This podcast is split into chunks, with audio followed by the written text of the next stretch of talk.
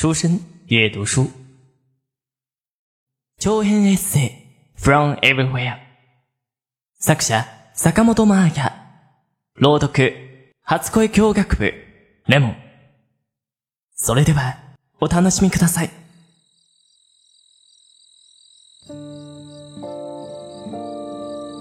時々座る姿勢を変えたりちょっと離れてみたりうろうろと歩いてみたり咳をするのが心配で私もたくさん話しかけました。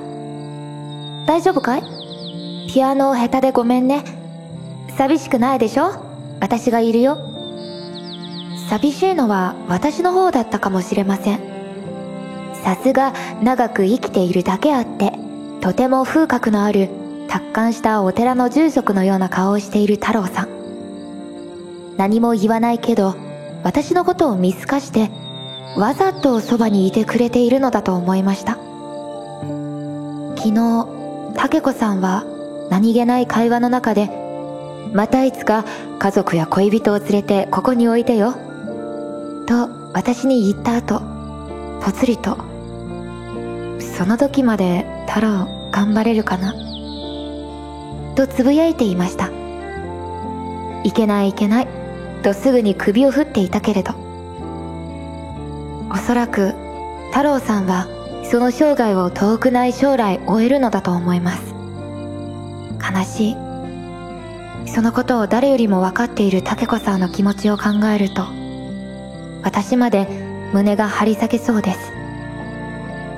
でもこれはどんなに目をそらしても祈っても絶対に避けることはできない別れ。死は必ずどんな生き物にもやってくるのです。ほんの数時間一緒に過ごしただけの私が偉そうなことを言うことはできないけれど太郎さんはそういうことを全部知っていてまっすぐに受け止めて静かにそしてとても幸福に満ちて今という時を堪能しているように見えました。死ぬということはそんなに悲しいことじゃないよ。そんなに遠くへ行くことじゃないんだよと。語りかけているような。私にはそんなメッセージが聞こえたような気がしたんです。生きている間自分にできることを精一杯全うした命は気高く穏やかに終わりの時を迎えられるんだ。私はここ一年のうちに立て続けに2回とてもショッキングな身近な人の死を体験しました。一人は学生の頃からの古い友人。もう一人は一緒に仕事をした大切な仲間です。二人ともしばらく会う機会がなかったけどいつかまた会えると何の疑いもなく思っていました。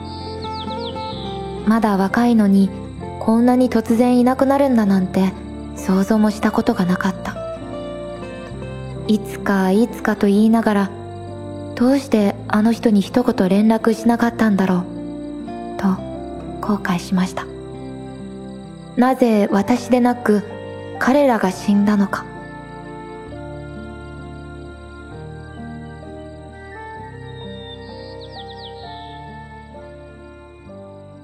好了，今日的文章先读到这里，未完待续，期待大家下一次收听。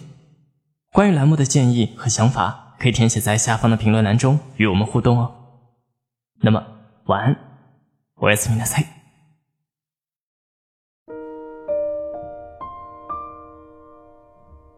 您现在收听到的声音来自于出生日语。想了解更多日本资讯，学习日语知识，欢迎关注微信公众号及新浪微博“出生日语”。初恋にちご。 日本語との初恋。